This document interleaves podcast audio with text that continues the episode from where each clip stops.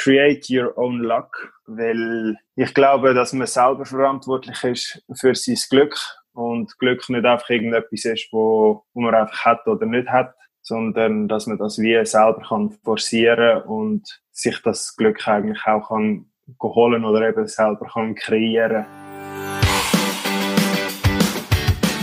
Hallo und herzlich willkommen zum Mach dein Ding Podcast.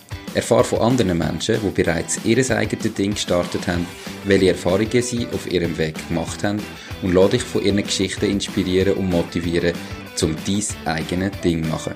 Mein Name ist Nico Vogt und ich wünsche dir viel Spaß bei dieser Folge vom Mach dein Ding Podcast. Herzlich willkommen zum heutigen Interview. Der Podcast heißt ja Mach dein Ding. Und das Ding könnte verschiedene Sachen sein. Das Wichtigste ist meiner Meinung nach, dass man etwas macht in seinem Leben, wo einem Spaß macht und wo einem glücklich macht. Und wenn man sich jeden Montag schon auf den Freitag freut und am Sonntagabend depressiv ist, weil man am Montag wieder muss arbeiten dann sollte man etwas ändern. Und es wird sich nichts ändern, wenn man sich nicht selber ändert. Der Großteil der bisherigen Gäste sind Unternehmer gewesen die ihr eigenes Unternehmen gestartet haben. Heute allerdings habe ich bei mir einen Profisportler. Ich freue mich mega aufs Interview, weil ich bin der Meinung, Profisport und Unternehmertum haben sehr viel gemeinsam. Man muss sich Ziele setzen, die mit Ehrgeiz und Durchhalten wollen verfolgen. Man wird wahrscheinlich besonders am Anfang von vielen schräg angeschaut, weil es einfach nicht der normale Weg ist. Und aus dem Grund freue ich mich heute extrem auf den Interviewpartner, den Sylvain Dillier. Ich bin mir sicher, wir können von seinen Geschichten aus seinem Leben sehr viel lernen. Herzlich willkommen, Sylvain. Wie geht's dir? Ja, hallo Nico, danke vielmals für die Einladung. Ja, mir geht es äh, sehr gut. Trotz der Corona-Krise fühle ich mich eigentlich wohl da, die Heime. ähm, ja, ich kann die Zeit da die Heime geniessen. Ich bin sonst relativ viel unterwegs. Und mhm. äh, darum ja, geht es mir eigentlich sehr gut. Perfekt. Ja, gell, jetzt, wo du noch neu Familienvater bist, ist es erst recht schön daheim zu sein, oder? Ja, genau, ja. Also der ganze Fluch ist eigentlich für mich fast ein bisschen wie ein Segen gekommen. Ähm, ja, unser Sohn ist am 10. Januar auf die Welt gekommen und ich habe jetzt darum eigentlich seine ersten paar Lebensmonate sehr intensiv können mitverfolgen und das eigentlich ja, enorm genossen. Schön, perfekt. Wir kommen nachher sicher noch mal kurz darauf zurück. Starten wir doch gerade mal mit der, mit der ersten Frage. Ähm, wenn, wie alt bist du gewesen, wo du entschieden hast, Profisportler zu werden, also dass du wirklich den Weg gehst und alles auf die Karte setzt? Und aus welchem Grund hast du dich für das entschieden? Nimm uns einfach mal in die Geschichte mit, wie du als Kind gestartet hast mit Velofahren und nachher Profi geworden bist. Also angefangen äh, intensiver Velofahren habe ich äh, mit so ungefähr 13. Ähm, in unserem Dorf, wo ich aufgewachsen bin, in Schneisigen, alle Jahre gibt es äh, die Kinderrennen, äh, das nennt sich Eierlesen. Ist so ein Traditionsevent und eben da gibt es Kindervelorennen, wo vom Veloclub äh, Schneisig organisiert wird. Und äh, ich habe dort immer mitgemacht und eben, als ich so 13 war, haben die auch ein Probetraining organisiert mit der lokalen Radsportschule am Mittwoch am Nachmittag. Und äh, ich habe dann von meinem Vater so ein altes Rennvelo im Keller gefunden und dachte, ja, wieso nicht? Gar nicht mal, schauen, wie das, wie das so läuft. Und äh, das ist dann eigentlich viel besser gelaufen, wie das ich mir vorgestellt habe. Also am Berg kann ich dann gerade mit den schnellsten äh, mögen mitheben, wo schon einige Jahre Velo gefahren sind. Und dann äh, bin ich am nächsten Mittwoch dann wieder mit dem Vater im Velo dort äh, am Mittwoch ins Training und ja, so bin ich dann eigentlich ein bisschen hängen geblieben und habe dann äh, ein Jahr später auch eine Lizenz gelöst und bin dann die ersten Velorennen gefahren. Ja, und so hat sich dann ein Jahr nach, nach dem anderen gereiht.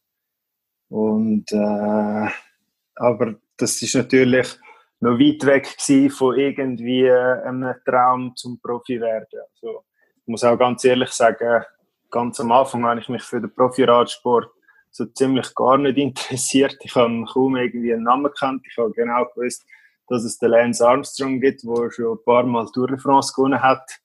Aber sonst habe ich mehr oder weniger genau gar nichts gewusst über den Profi-Radsport. Und ja, das Interesse hat sich dann eigentlich mehr so ein bisschen später entwickelt, wo ich dann gesehen habe, mal im Velofahren bin ich eigentlich schon noch gut und ich gehöre in der Schweiz eigentlich sozusagen zu den Besten und werde auch immer besser. Äh, und dann äh, ist auch immer mehr die Freude noch mehr gekommen und der Ehrgeiz noch größer geworden. Und eigentlich so mit dem Gedanken Profi zu werden, habe ich erst so gespielt, wo es dann darum gegangen ist, äh, was mache ich nach der obligatorischen Schulzeit. Also ich habe eine Bezirksschule abgeschlossen und nachher war die Frage, soll ich jetzt äh, Kante machen, soll ich eine Lehre machen, wenn eine Lehre, was für eine Lehre?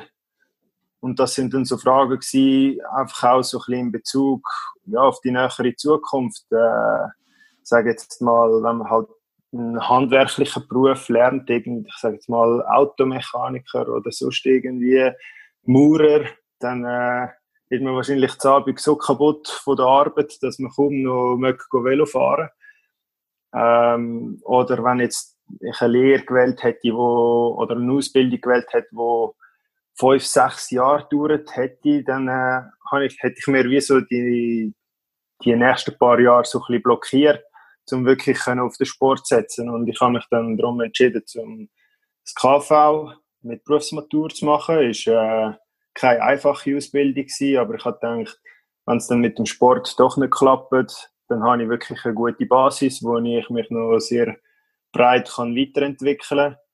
Und nach der äh, KV-Ausbildung habe ich mich dann eigentlich 100% auf den Sport konzentriert äh, genau, und hat dann einfach gesagt, die nächsten paar Jahre gebe ich alles und schaue, wo das langt. Und ja, schlussendlich bin ich dann zum Glück Profi geworden. und wie lange hast du dir Zeit gegeben am Anfang? Also nach dem KV hast du irgendwo gesagt, ich, ich probiere es jetzt irgendwie drei Jahre und wenn es bis dann nicht funktioniert, dann muss ich mich wieder äh, auf, auf eine Jobsuche machen? Oder hast du einfach mal gesagt, ich probiere es jetzt und mal schauen, was die Zeit bringt? Ja, es ist so, bei uns im Radsport gibt es äh, die letzte Nachwuchskategorie, ist U23. Also das heißt bis zum 22. Lebensjahr ist man in dieser Nachwuchskategorie und oftmals, ja, das ist so ein bisschen wie, ja, Regeln nicht unbedingt, aber äh, viele Profiteams schauen sich eigentlich um in dieser Nachwuchskategorie und wenn man es bis zum 23. Lebensjahr nicht geschafft hat, dann sage ich mal, ist die Hürde zum Profi werden noch ein bisschen grösser. Mhm. Ähm, bei mir ist es dann aber auch so gewesen, dass ich eben mit äh, 19 habe ich dann meine Lehre abgeschlossen gehabt, bin dann ein Jahr auf Frankreich in ein Team, wo ich dann eigentlich auch einige Zeit so gewohnt habe. Ähm, später bin ich dann wieder zurück, äh, zuerst in ein österreichisches Team, nachher dann wieder in ein Schweizer Team. Und ja, die, die Teamwechsel sind auf die einen Seite gut gewesen, weil ich habe immer wieder etwas Neues gelernt. Aber mhm. ich habe sicher auch immer irgendwo ein bisschen Zeit verloren. Und irgendwann bin ich dann fertig mit dieser Nachwuchskategorie. Also ich bin dann 23 und eigentlich schon ein Jahr draußen. Aber ich habe dann das Glück gehabt, dass ich ins Nachwuchsteam gekommen bin von BMC. Und äh, ja, dadurch, dass die eigentlich relativ eng zusammengearbeitet haben, das Nachwuchsteam und das Profiteam, habe ich dort dann durch gute Leistungen eigentlich auch den Sprung noch zu den Profis geschafft. Also ich sage jetzt mal ein Jahr später, wie dass ich mir das von Anfang an eigentlich erhofft hätte. Aber ich sage auch so, in der Schweiz, dadurch, dass man irgendwie noch eine Ausbildung fast muss machen weil wenn es dann eben mit dem Sport nicht klappt, dann geht man ein bisschen zwischen Stuhl, und Bank. Und äh, das haben auch meine Eltern gesagt, das kommt für sie nicht in Frage. Also sie wollen, dass ich eine Ausbildung mache und dass ich nachher dann, äh, mich auch auf den Sport kann konzentrieren sind sie auch damit einverstanden gewesen. Aber eben die Ausbildung ist äh, Priorität Nummer eins gewesen. Mhm. Und so, somit ist halt wie auch, ja, kann man vielleicht nicht so früh in der Schweiz schon auf den, auf den Sport setzen und verliert durch das dann vielleicht da und dort gleich mal noch ein, zwei Jahre im Vergleich zu anderen Fahrern, die vom Ausland kommen. Okay. Und hast du das nachher wirklich auch gemerkt oder merkst du das heute noch, dass die ein, zwei Jahre auch fehlen? Oder äh, ist das wirklich nur gewesen, einfach du bist später Profi geworden und das kannst du schon aufholen? Das Einzige, was vielleicht ein bisschen fehlt, äh, ist Erfahrung in gewissen Rennen. Ähm, zu Gleichaltrigen, ja, weil die vielleicht, ich sage jetzt mal, ein Klassiker wie Paris-Roubaix oder Flandern-Rundfahrt sind die dann vielleicht schon ein, zweimal mehr gefahren wie ich. Mhm. Aber ich würde sagen, der grösste Punkt ist, ob man körperlich genug fit ist, um in der Profikategorie zu bestehen. Und das bin ich definitiv. Eben, ich, glaube, es ist auch gut gewesen. Habe ich vielleicht noch ein Jahr länger in der Nachwuchskategorie verbracht, wo ich auch ähm, einige Rennen gewinnen und habe nachher dann äh, eigentlich ein grosses Selbstvertrauen mitgebracht in die Profikategorie und bin eigentlich auch gerade bei den Profis sehr gut gestartet, oder? Eben mit dem Selbstvertrauen. Und wenn man noch jünger Profi wird und dann vielleicht, ja, ein bisschen überfordert ist in der Profikategorie, dann äh, verliert man schnell das Selbstvertrauen und fängt dann vielleicht ein bisschen an zu zweifeln und denkt so, ja, bin ich wirklich der Champion, wo ich mal mir erhofft habe zu mhm. werden. Und äh, ja, durch das bin ich eigentlich froh, ist es so rausgekommen, wie es rausgekommen ist, äh, auf meinem Weg. Super. In welchem Moment braucht man denn das Selbstvertrauen? Also, weißt, im Fußball sagt man irgendwie, dann muss man Selbstvertrauen haben zum, zum Schiessen und dann auch das Goal treffen. Wo sind die Momente entscheidend im Velofahren? In welchem Moment merkst du jetzt, ob du Selbstvertrauen hast und hat das einen Einfluss? Ja, es gibt natürlich viele Zweikämpfe, wo man äh, jetzt vielleicht im Fernsehen oder so nicht so mit überkommt. Ähm, ja, wo man, wenn man wirklich ein Selbstvertrauen hat, dann hat man mal den Ellbogen raus und kommt auch an, an einen anderen an. Äh, eben, es gibt viele so Positionskämpfe, wenn es irgendwie äh, im Rennen ein wichtiger Moment ist, wo eine Verengung in der Straße ist oder wo man auf eine Straße abbiegt, wo sehr schmal ist und wo dann eigentlich wie die ganze Straße blockiert ist und nur die ersten, ich sage jetzt mal vielleicht fünf, fünf bis zehn Fahrer noch können einen Angriff lancieren. Und wenn man dann wie nicht in diesen ersten zehn Positionen ist, sondern irgendwie, ja, wir sind ein Peloton von 150 Fahrern. Mhm. und man muss sich mal vorstellen, die Straße ist irgendwie so breit wie ein Auto. Und nachher sind dort 150 Fahrer auf dieser Straße das Peloton ist irgendwie ja, 50 Meter lang, oder? Und das ist ein riesiger Klumpen an Fahrern und ich kann nicht einfach so einen überholen.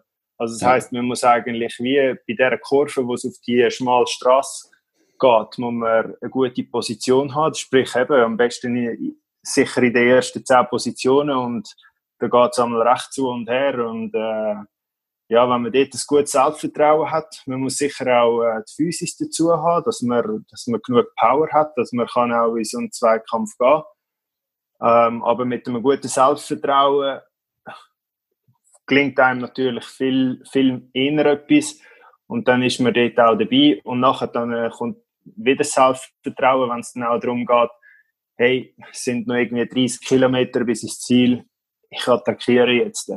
Mhm. Und dann sind vielleicht alle überrascht, so, wow, okay, der ist dann noch mutig, oder? Mhm. Und wird, dann wird man vielleicht auch ein bisschen, ähm, wie soll ich sagen, unterschätzt. Und auf einmal äh, gönnt man halt das Rennen und eigentlich hat es gar niemand gedacht oder hat sich das nie, niemand können vorstellen Aber weil man so ein Selbstvertrauen gehabt hat, mutig war und einfach sein Ding gemacht hat, mhm. ähm, ist man nachher dann halt zum, zum Sieg gekommen, oder? Okay. Ja, spannend. Ähm, definitiv. Ich selber bin jetzt nicht der Experte im Velofahren, aber das ist Sachen, wo man im Fernsehen, wenn man dann mal ein Rennen schaut, als, als Laie, sage ich jetzt, wo man schon nicht so mitbekommt, wie sich das wahrscheinlich anfühlt. Ich denke, kann man, wenn ich die grossen, eben die Pelotons sehe, Kopf, dass da nicht mehr passiert, dass da nicht mehr Unfall gibt. Ähm, aber das ist halt auch eine gewohnte Sache, glaube ich, oder? Ja, sicher. Also, es ist ja auch nicht von heute auf morgen, dass man äh, auf einmal mit 149 oder weiß ich wie viele anderen Fahrer nachher auf diesen Straßen umeinander heizt. Also eben in den Nachwuchskategorien sind das vielleicht mal äh, 40, 50 Fahrer, wo man als Konkurrenz hat. Und äh, ja, dort verzettelt sich dann das auch so schnell, dass man nur noch mit fünf, sechs, sieben Fahrern irgendwie in einer Gruppe ist. Und ja, je, je höhere Kategorie, dass man dann fährt, desto dichter wird nachher dann auch die, oder die Leistungsdichte ist grösser. Man hat äh, mehr Konkurrenten, wo, wo gleich auf sind. Pelotons werden grösser und äh, das werden dann auch die Zweikämpfe oder die Kämpfe im Peloton selber auch intensiver. Also das ist etwas, wo man äh, eigentlich auch mit dem Sport oder mit den Jahren auch wächst. Okay, ja, sonst wäre es dann schon ein bisschen fahrlässig. Ja. ja. Ja, was sind so, wo du Profi geworden bist in den Anfangsjahren, ähm, die grössten Herausforderungen gewesen, ähm, und wie hast du die bewältigt? Ähm, ich würde sagen, die ersten paar Profi-Jahre habe ich gar keine grosse, oder ich habe die Herausforderungen gar nicht so wahrgenommen. Ähm, ich bin wirklich in eine, in eine Top-Mannschaft hineingekommen, also eben damals BMC Racing Team hat das geheißen. Äh, und ich habe eigentlich wie fast alle ein bisschen überrascht und mich selber auch überrascht. Und durch das sind irgendwie wie so gar nicht grosse Herausforderungen da gestanden, sondern es hat einfach geheißen, oh, super gefahren, jetzt kannst du noch das Rennen fahren und das Rennen fahren und durch das Swiss und die Klassiker rennen. Und ich habe einfach so viel Spaß daran gehabt, ähm, dass eigentlich wie Herausforderung hat es eigentlich gar nicht gegeben. Ich, äh, ich bin einfach von einem Abenteuer sozusagen ins nächste gestürzt, oder? Und äh, so richtige Herausforderungen würde ich sagen, hat es vorher gegeben. Im, ja, wie werde ich Profi? Was kann ich noch verbessern? Oder auch, ähm, ich sage jetzt mal, die zwei, drei Jahre nachdem ich in die Profikategorie gekommen bin, um irgendwie die Leistungen zu bestätigen. Man ist jetzt nicht mehr der Neuling, sondern hat schon ein bisschen Erfahrung. Jetzt äh, erwartet man auch eine gewisse, gewisse Leistung. Und das sind dann eigentlich wie so die Herausforderungen gewesen, die dann vielleicht schwieriger gewesen sind zum bewältigen, wie jetzt gerade so in meinem ersten Profijahr. Okay. Und wie hast denn die denn bewältigt? Also eben, wenn mal die Leistungen ausgeblieben sind vielleicht und du irgendwie hast müssen aus dem rauskommen, was, was machst du da dagegen? Ja, das ist dann so wie, man kann dann je nachdem fast ein bisschen in eine Negativspirale fallen und eben vielleicht das, das Selbstvertrauen ein bisschen verlieren. Und um das Selbstvertrauen wieder aufzubauen, glaube ich, ist es am wichtigsten, dass man wie ein Team um sich herum hat, ähm, wo einem super gut kann unterstützen. Also das heißt, dass man für mich jetzt, äh, dass ich einen guten Coach habe, wo mir kann spezifisches Training äh, aufzeigen oder äh, planen, wo ich äh, kann auch gut ausführen. Also das heißt, äh, es geht nicht darum, gerade immer persönliche Rekorde äh, zu schlagen im Training, sondern dass ich eigentlich einfach eine gute Vorbereitung habe und nachher dann mit einem guten Selbstvertrauen auch kann als nächstes Rennen gehen, dass das Team, der Manager vom Team, ein gutes, einen guten Rennkalender für mich erstellt, mit Rennen, wo ich auch meine Qualitäten als Fahrer kann zeigen. Also das heißt, bin jetzt nicht der, der absolute Bergfahrer, wo die Alpe d'Huez Etappen oder so gehen, sondern äh, eben mit so einem Klassikerrennen, wo vielleicht Kopfsteinpflaster, wo ein bisschen hügelig ist.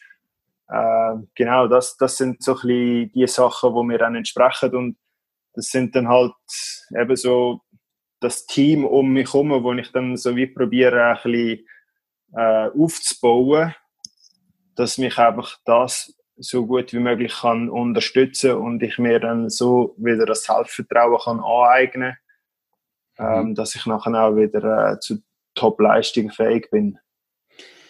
Okay, jetzt hast du auch dann eben von, von BMC zu AG Dessert, glaube ich, gewechselt, oder? Mhm. Kannst du da ein bisschen mehr sagen, aus welchem Grund das da passiert ist ähm, und was da, also was da die Einflüsse sind und ist das aus einem Grund gewesen, dass eben vielleicht nicht gelaufen ist und einen neuen Reiz gebraucht hast? Oder wie, wie ist das gewesen?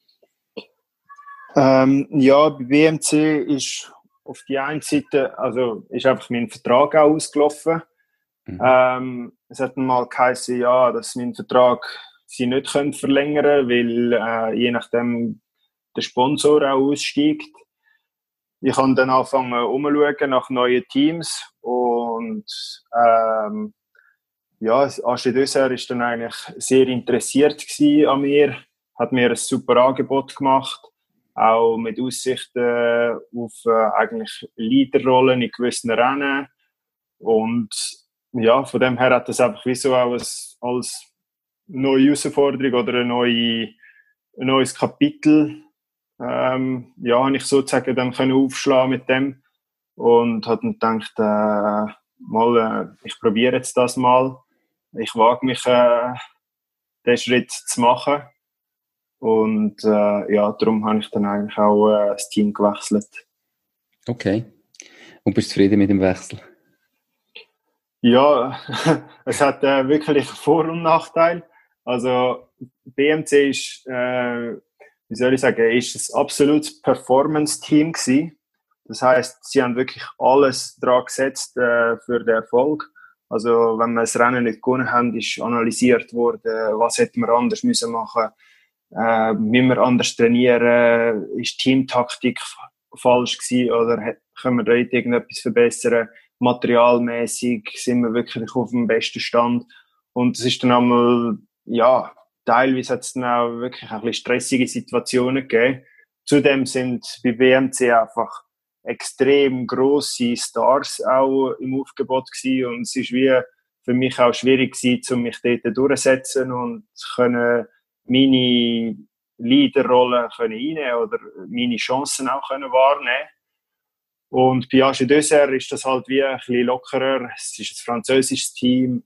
Ähm, es ist weniger strikt. Äh, es, eben, es ist jetzt vielleicht nicht so das Performance-Team, was rein ums Gönnen geht, sondern es ist eigentlich wie so ein bisschen Familie. Ähm, ich habe mehr Freiheiten dort. Und auch von der Strategie her sind sie halt wirklich sehr offensiv, wo jetzt BMC vielleicht eher ein bisschen defensive Strategie einmal gehabt hat.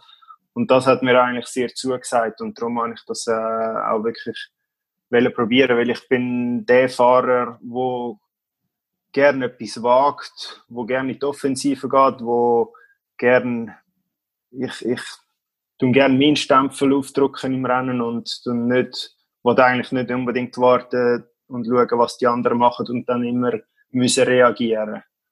Und okay. ja, das ist sicher auch ein großer Grund gewesen, wieso dass ich gewechselt habe. Okay, spannend, super. Ja, du bist Profisportler, eben Velofahrer. Ähm, du hast vorher schon gesagt, du bist im Normalfall sehr viel unterwegs. Wie sieht so ein Tag, eine Woche und ein Monat im Leben von einem Profi-Velofahrer aus? ja, das ist äh, eine Frage, die äh, wird mir sehr oft gestellt und ich kann bis jetzt noch nie eine gute Antwort können geben. Weil, äh, also, es ist sehr schwierig, um das irgendwie generell zu sagen, weil äh, jeder Tag ist, sieht ein bisschen anders aus. Jeder Tag hat irgendwie etwas anderes auf dem äh, Trainingsplan. Äh, Rennen sind jedes Mal ein bisschen anders, also jeder Rennkalender jedes Jahr sieht ein bisschen anders aus. Äh, was ich vielleicht so generell kann sagen, wenn wir jetzt äh, das abbrechen auf den Tag, dass ich äh, plus minus am 10 ähm, gehe ich zum Haus aus und mache mein, mein Training. Das heisst, äh, eben, ich habe eigentlich am Morgen genug Zeit, um äh, meinen Körper ein bisschen aufwachen zu lassen, äh, auch ein gutes Morgenessen zu mir nehmen, das ein bisschen verdauen und darum ist eigentlich 10 ein guter Zeitpunkt zum Losfahren. Mhm. Nachher dann sind das äh, ein paar Stunden Training und dann am Nachmittag je nachdem habe ich dann wirklich Feierabend nach ein paar Stunden Training oder äh, ich habe noch Fitness auf dem Plan. Dann äh, ist wichtig, dass man einfach so plus minus drei Stunden Pause zwischen dem Velotraining und dem Fitness äh, einberechnen. Und genau, das ist eigentlich so ein bisschen der Tagesablauf. Ja, Tag Tagesablauf, genau. Okay. Wenn ich jetzt das auf eine Woche auf, äh, anschaue, dann äh, ist, trainiere ich so zwischen 25 und 30 Stunden pro Woche. Äh, es gibt eins bis zwei Tage, wo ich gar nicht trainiere. Das ist dann sozusagen mein Wochenende, Samstag, Sonntag. ähm, und wenn man das auf einen Monat, ein Monat ist wirklich sehr schwierig zu sagen, äh, was, was man vielleicht noch könnte sagen, in einem Jahr bin ich so plus minus 200 Tage weg von die Heime. Also das sind halt Rennen, wo, de, dazukommen, ähm, Reisetage, Trainingslager, genau. Und dann kumuliert sich das so plus minus auf 200 Tage. Also schon relativ viel außer Haus in dem Fall. Ja, mehr wie die Hälfte vom Jahr, ja. Definitiv. Ja, als, als Profisportler wie auch als Unternehmer musst du ja eben immer am Ball bleiben, deine Ziele verfolgen. Das braucht auch sehr viel Eigeninitiative. Also ich nehme an, es ist nicht jeden Morgen jemand da und kontrolliert, ob du jetzt auf dem Velo bist. Ich weiß es zwar nicht. Ähm, aber es gibt ja sicher auch Tage, wo du morgen aufwachst und eigentlich so gar keinen Bock hast, aufs Velo zu hocken. Wie raffst du dich an so einem Tag auf und motivierst dich, dass du trotzdem weitermachst und, und gleich gehst? Ähm, ja, also das mit dem Kontrollieren stimmt nur so bedingt. Ich habe äh, einen Velocomputer, wo alles aufzeichnet. Also das heißt, der zeichnet auf, äh, ja, wie lange ich gefahren bin, äh, wie schnell. Ähm, der zeichnet auch auf, wie viel Watt, also wie viel Power, dass ich auf meine Pedale gedrückt habe. Herzfrequenz natürlich, Höhenmeter, die ich gemacht habe, etc. Und äh, all die Daten kann ich nachher dann äh, auf so eine Online-Plattform aufladen.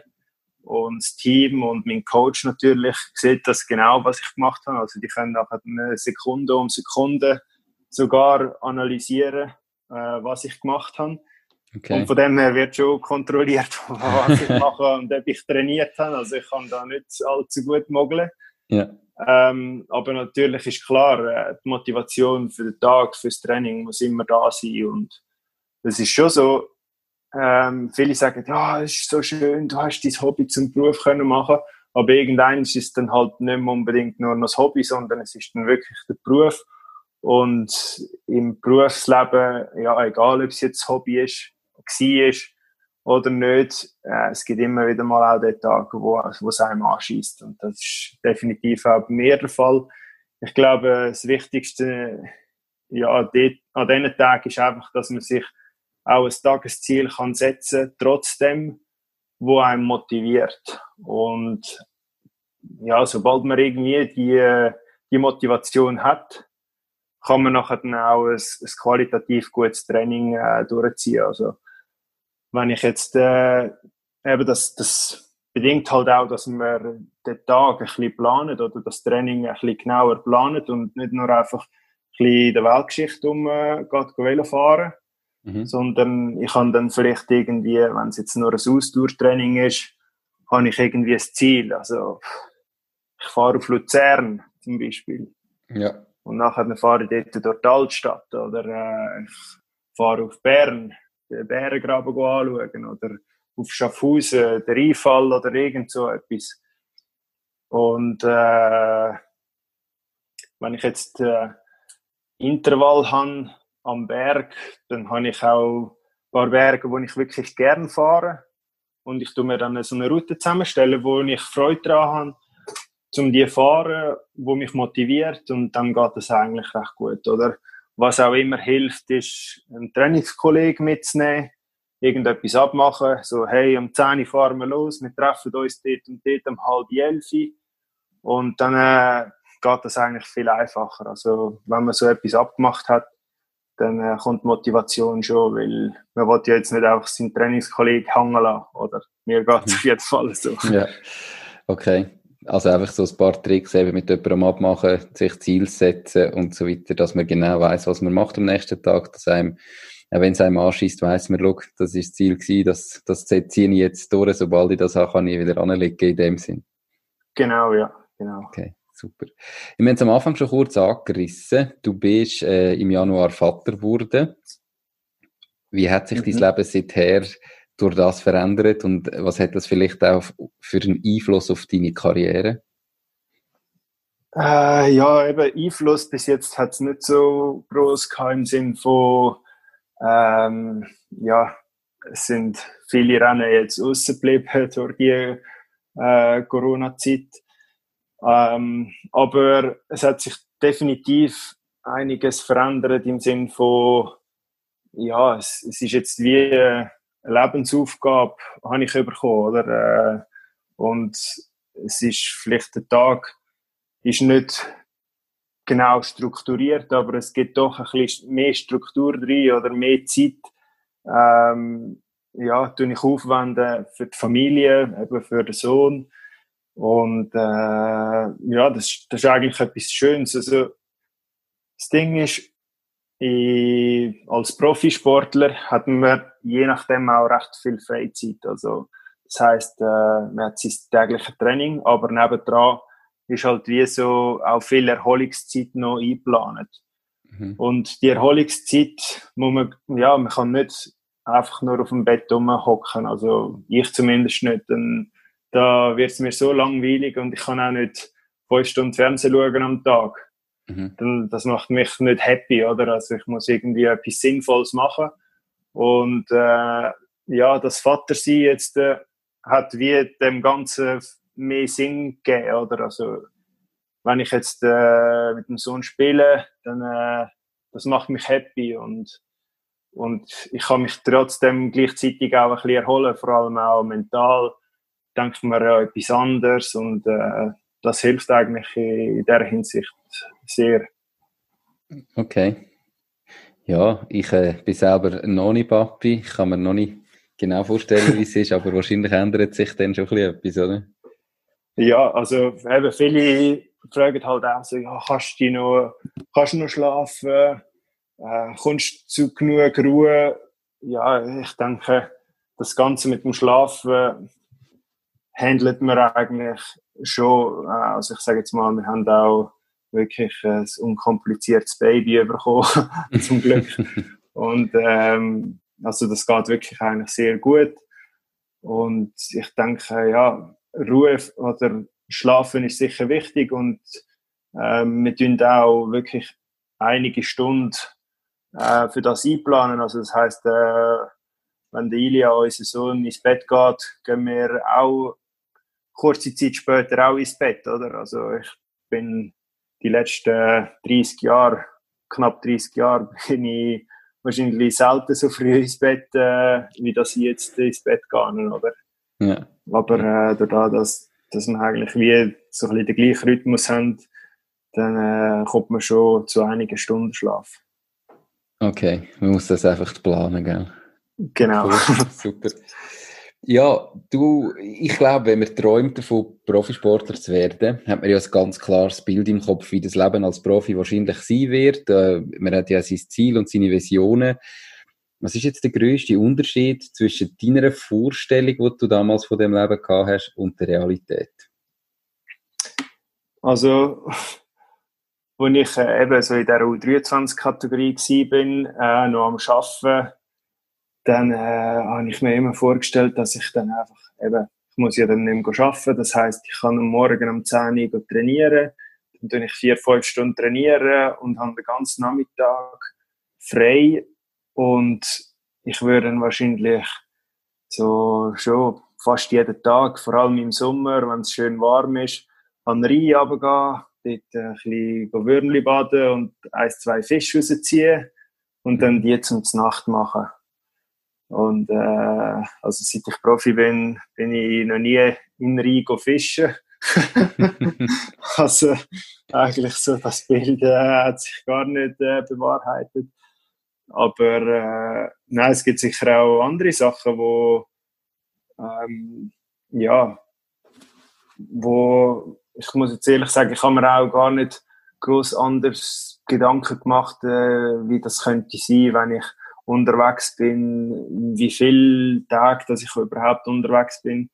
Aber äh, ja, ich, ich denke, das ist auch so wie ein Prozess gewesen, wo ähm, ja, wo einfach gelaufen ist, wo äh, wo ich gar nicht groß Erwartungen hatte ähm, ja, wo mhm. ich eigentlich einfach vorzugeschaut habe, wie entwickelt sich das, was kommt auf mich zu und eben ohne grosse Erwartungen. Okay. Jetzt hast du ja vorher aber gesagt, eben, du hast amigs relativ viel Freizeit. Wieso hat es denn nie gepasst, dass du fischen Was hat dich da zurückgehalten? Erstens habe ich das Fischerpatent nie gemacht. ähm, ja, und zweitens ist es halt auch, also ich sage jetzt mal so, wenn man halt heimkommt vom Training, nachher dann äh, geht man duschen, isst etwas, dann äh, hat man vielleicht, äh, ja, wo ich jetzt noch die Heime gewohnt habe, bei meinen Eltern, ähm, ja, hat man noch irgendwie mit den Eltern irgendetwas geredet oder so und der Nachmittag ist einfach schon vorbei gewesen und es ist schon Abend geworden und dann ist man auch nicht mehr fischen. Also irgendwie sind doch immer irgendwelche Sachen ähm, ja, sind mhm. passiert mhm. oder äh, habe ich vorgehabt, wo dann einfach wie so auch die tote Zeit dann eigentlich gar nicht mehr so da war, sondern andersweitig trotzdem schon beschäftigt war. Okay. Ähm, in, in meinem Nachbar ist irgendwie gerade etwas am Hämmern. Ich hoffe, es stört nicht zu fest. Ich weiß nicht, ob du es gehört hast. Ganz äh, leicht. Ja, so im Hintergrund, äh, da kann ich leider nicht sagen, er soll aufhören. Aber es wird nicht so tragisch sein. Ja, eben, auch als Profi, du hast es vorher schon mal angetönt, es ist nicht immer einfach nur alles super. Was ist denn so der schlimmste Moment in deiner Profikarriere bis jetzt? Ja, also so richtig schlimm. Ähm, es hat vielleicht ab und zu mal eine Enttäuschung gegeben oder äh, sicher auch Stürze äh, sind vielleicht die schlimmsten Sachen, wo, wo mir passiert sind. Also ich bin eigentlich äh, in ein stehendes Auto reingefahren, also durch die Heckscheibe durchgeflogen sozusagen. Ähm, und ja, am Kopf blutet und ja, dann ist einem schon so ein bisschen äh, durch den Kopf gegangen, du, wenn ich jetzt so fest am Kopf blüte, kommt das überhaupt noch gut? Und äh, ja, das sind vielleicht so Schreckmomente, wo man hat. Oder äh, ich habe auch mal einen Sturz gehabt mit knapp 100 km/h, bin ich in einer Kurve weggerutscht und wirklich rund um den Körper hatte ich äh, offene Schürfwunden gehabt. Und es sind schon so, ich sage jetzt mal, recht prägende Momente oder Ereignisse, wo man dann schon recht Respekt hat oder vielleicht sogar auch Angst hat äh, für einige Zeit nachher. Ich glaube, in so Momenten oder so Situationen ist es dann auch, auch wichtig, dass man wieder ein gutes Team um sich herum hat, vielleicht auch einen Sportpsychologe, wo man kann so Sachen verarbeiten und dass man wieder zurückfindet auf den, auf den normalen Weg, dass man wieder Selbstvertrauen kann danken und eben nicht gerade Angst hat, dass man jetzt in jeder Kurve umgeht. Ja, und eben dann sind auch vielleicht sonst so kleine Enttäuschungen da und dort passiert. Eben, ich habe zweimal einen Finger gebrochen. Einmal habe ich den Giro d'Italia nach drei Tagen müssen verlassen. Ähm, ich bin super motiviert gewesen, bin gut in Form gewesen und ja, auf einmal so von einem Moment auf den anderen wird einem einfach bewusst, okay, äh, morgen nehme ich den Flüger heim und die ganze Rundfahrt ist jetzt zu Ende. Einmal habe ich einen Finger gebrochen, kurz vor der Klassikersaison und ich habe eigentlich gemeint, äh, ich kann jetzt keinen einzigen Klassiker mehr fahren, bin natürlich auch extrem enttäuscht gewesen, äh, ja, in dieser Situation, aber äh, fünf Wochen später bin ich Zweiter geworden bei Paris-Roubaix und darum eben ist es passiert vielleicht etwas Schlimmes, aber es hat vielleicht auch etwas Positives äh, drinnen, oder? Und ich, ich probiere es immer ein bisschen so anzuschauen, ähm, dass man vielleicht etwas daraus lernt oder äh, es hat einfach so müssen passieren, dass man vielleicht noch jemand anders äh, wieder besser kann zuschlagen. Vielleicht braucht der Körper ein bisschen Erholung und darum ist es vielleicht passiert und dann fährt man ein bisschen runter, weil man sich muss erholen von dem Sturz oder äh, ja, von einem Bruch und ich probiere es immer eigentlich auf die positive Seite, von einer positiven Seite anzuschauen und ähm, ja, das Beste daraus zu machen. Okay. Also nach dem ersten Schockmoment in dem Sinn schauen, okay, was hat es jetzt vielleicht Positives und dann die Seite probieren zu sehen und die schlechte Seite eher ein bisschen auszublenden. Ja, genau, weil ich denke, wenn man einfach wie so ähm, vielleicht in Mitleidenschaft äh, verfällt, ja, hilft das einem nicht weiter. Also das bringt einem nicht weiter und, und hilft einem auch nicht aus dieser Situation raus. Also von dem her denke ich, muss man wie so können wie die Spirale wieder können umdrehen und nach vorne schauen, dass es wieder aufwärts geht. Und ich denke, das geht einfach am besten, wenn man äh, wie probiert, auch irgendetwas Positives aus dieser ganzen Situation zu finden. Okay, super. Hat es denn mal einen Moment gegeben, wo du trotzdem gedacht hast, hey, ich breche jetzt meine Karriere ab und ich äh, gehe irgendwie wieder in einen Bürojob retour oder hast du das gar nie gehabt? Ich würde jetzt sagen, so eine heftige Situation hat es, glaube ich, nicht gegeben, dass sie gesagt hat, ich rühre jetzt den Battle an. Nein. Okay. Ja, das ist gut. Ja, kommen wir wieder zu der, zu der positiven Seite. Was ist denn der schönste Moment in deiner Profikarriere gewesen bis jetzt? Puh, der, schön, der allerschönste ist irgendwie schwierig zu äh, definieren.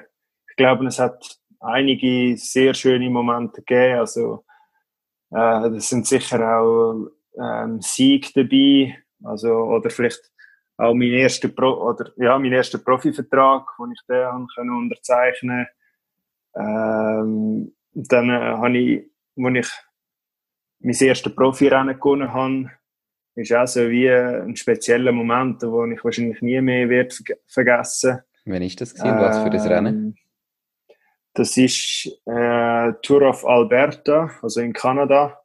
Ist das eine Etappe gewesen, wo ich dort gewonnen habe und es war noch lustig, gewesen, der Cat Levens, äh, wo man vielleicht kennt, ist dort auch gefahren. Er hat Tour de France 2011 gewonnen.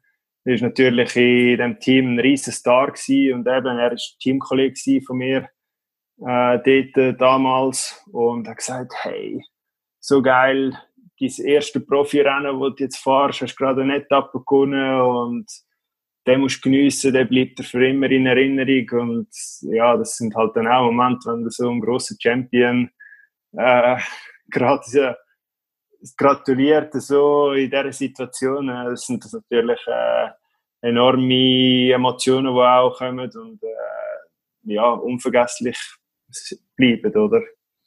Wunderschön. Ja. Hoffe, ich, hoffe ich ganz fest für dich, dass noch weitere Momente in die Richtung werden folgen. Definitiv. Wie lange kannst du noch, ähm, oder kann man im Velofahren auf höchstem Niveau mithalten? Also was hast du so, was denkst du und was sind deine Ziele fürs Leben nach dem Profisport? Ja, also ich sage meistens so plus minus 35 kann man äh, eigentlich gut äh, Profi-Velofahrer sein.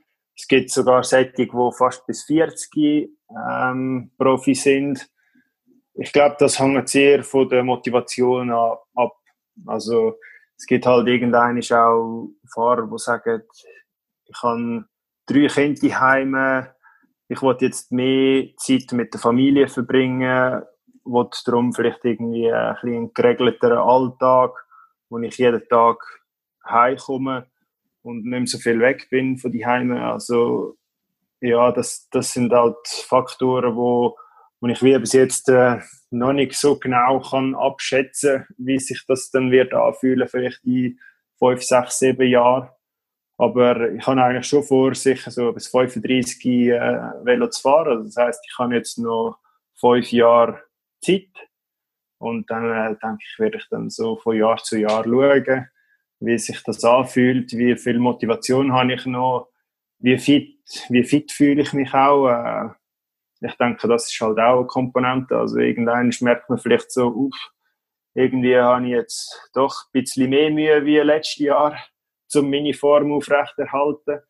Und dann sagt man irgendwie auch so, ja, ich habe es jetzt gesehen, ich habe meine Ziele erreicht. Und ja, dann kommt vielleicht auch der Zeitpunkt, wo man sagt, äh, ich fokussiere mich jetzt auf irgendetwas anderes.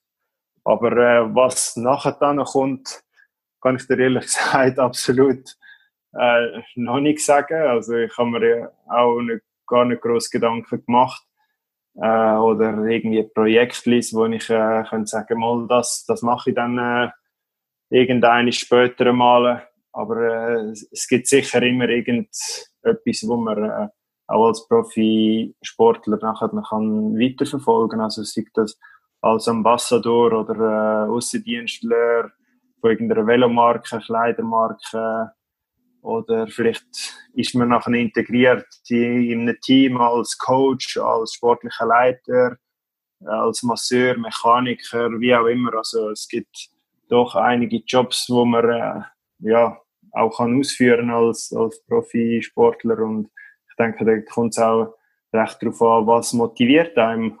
Eben, ist man noch motiviert, zum einige Tage im Jahr weg sein oder wird man eher wieder daheim sein? Eine Option ist natürlich auch wieder für mich zurück ins Büro arbeiten.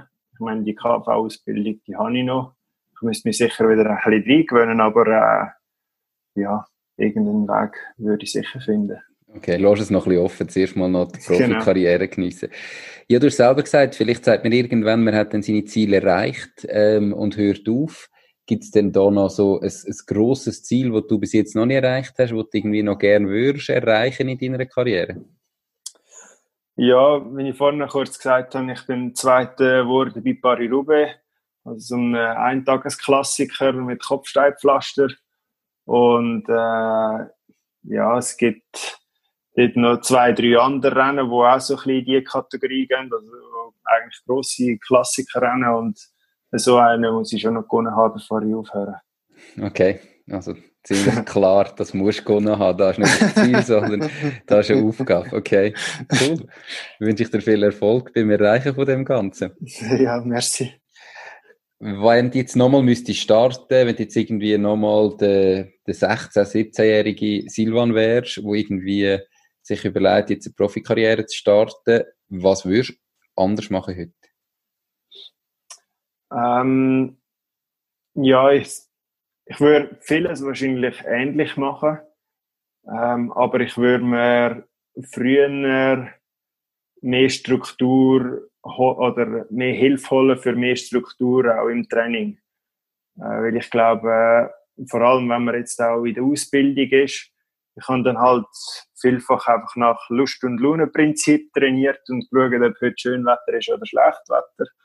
Und habe dann so ein bisschen nach dem trainiert. Und ich glaube, das hat auch recht gut funktioniert. Aber wenn man wie noch ein bisschen schneller an sein Ziel kommen dann äh, müssen wir dort äh, mehr Struktur reinbringen, sprich auch ähm, mit, mit mehr Struktur das Training planen und spezifischer planen und dann wäre es sicher noch ein bisschen schneller vorwärts gegangen und ich denke, das wäre vielleicht etwas, was ich, was ich im Nachhinein würde anders machen Okay. Ähm, viele Unternehmer, die im Podcast sind, haben ja ein Lieblingszitat. Wie ist das bei dir als Profisportler? Hast du auch so ein Lieblingszitat und bist insgesamt so ein Mensch, der gerne Zitat einmal liest und sich seine Gedanken darüber macht oder so gar nicht? Ähm, doch, ich finde, so Zitate haben eigentlich äh, sehr viel ähm, Gutes oder respektive auch tiefen Inhalt. Ich habe auch so ein Zitat, wo ich mir immer wieder äh, in Erinnerung rufe, und zwar Create your own luck, weil ich glaube, dass man selber verantwortlich ist für sein Glück und Glück nicht einfach irgendetwas ist, wo, wo man einfach hat oder nicht hat, sondern dass man das wie selber kann forcieren und sich das Glück eigentlich auch kann holen oder eben selber kann kreieren.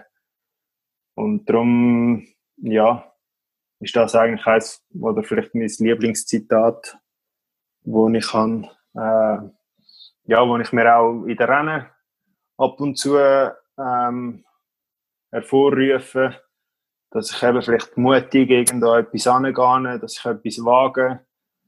Ähm, ja, genau. Super Zitat, ja, ich glaube, eben hat ganz viel Wahres dran. Ich meine, Glück gehört immer dazu, aber man muss es sich erarbeiten.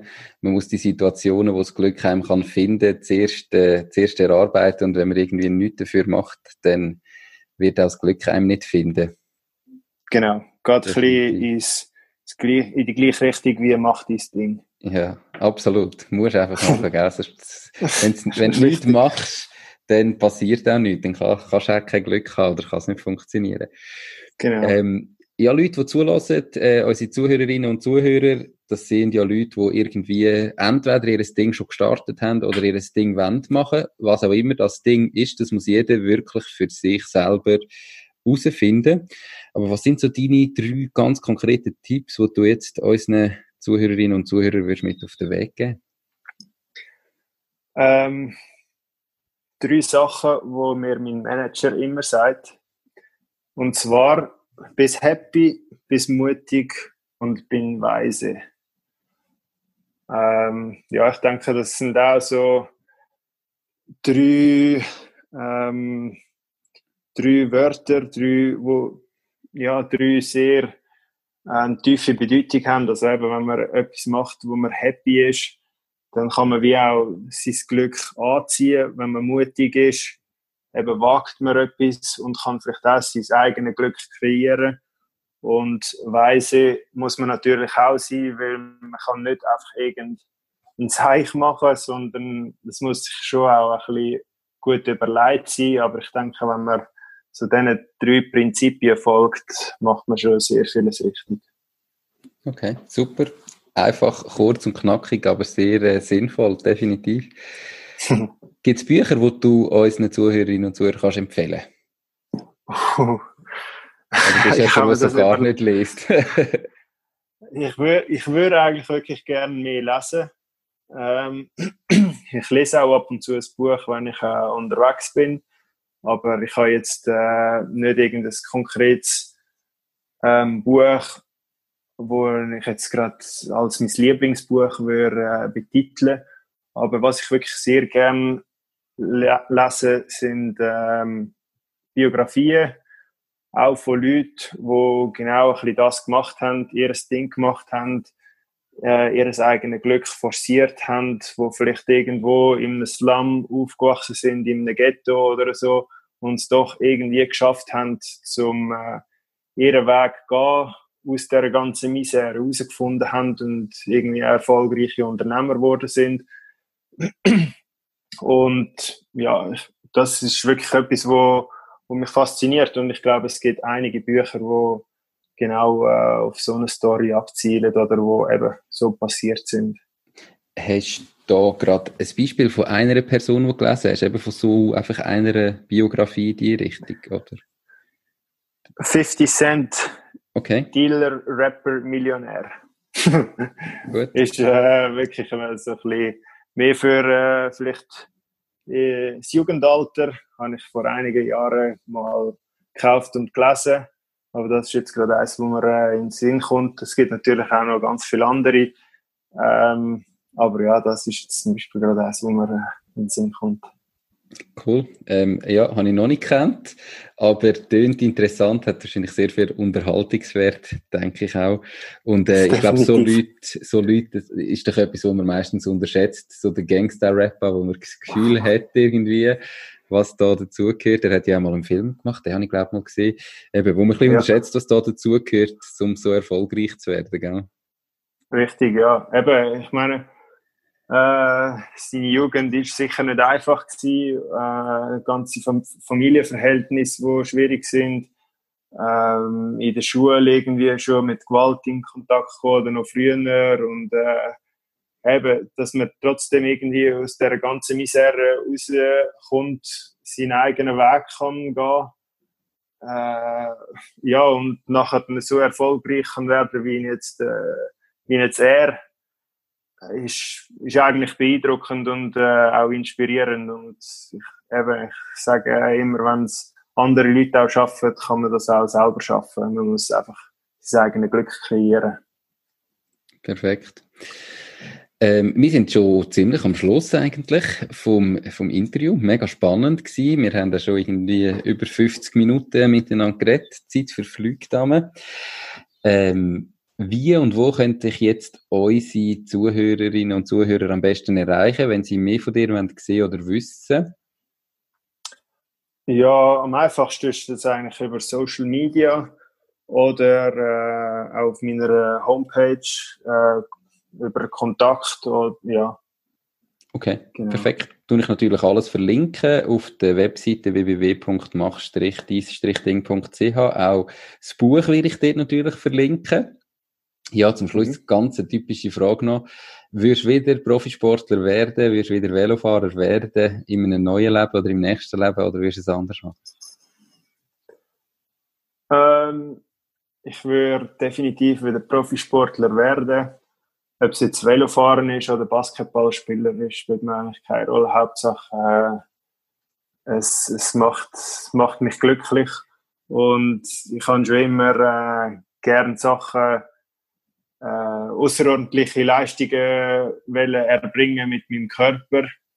Und ich denke, das äh, ist definitiv der Fall bei einem Profisportler und darum würde ich immer wieder gerade Profisportler werden. Perfekt. Das habe ich hören. Merci viel, viel mal für deine Zeit. Ähm, es war mega spannend gewesen, ähm, mal so ein bisschen tiefer ins Leben von so einem Profisportler einzutauchen und mal zu sehen, was da so die Sachen sind, die einem beschäftigen und wie das aussieht. Danke viel, viel mal, hast du dir die Zeit genommen. Ich wünsche dir in deiner Karriere und natürlich auch noch in der restlichen Corona-Zeit als Papi, als Frische ganz, ganz viel Erfolg, ganz viel Glück und bis gleich mal einig. Ja, danke auch und hat auch Spaß gemacht. Merci auch und auch viel Erfolg ähm, ja, weiterhin mit dem Podcast. Danke vielmals. Ganz einen schönen Tag noch. Mach's gut. Ciao, Silva. Danke gleichfalls. Ciao, Nico. Das war es auch schon mit dieser Podcast-Folge. Ich bedanke mich ganz herzlich fürs Zuhören. Ich würde mich außerdem extrem freuen, wenn du auf meine Webseite www.mach-dies-ding.ch wirst gehen und dich dort in mein Newsletter einträgst. Damit kann ich dich über neue Folgen und Themen, die dir helfen, dein eigenes Ding zu starten, informieren.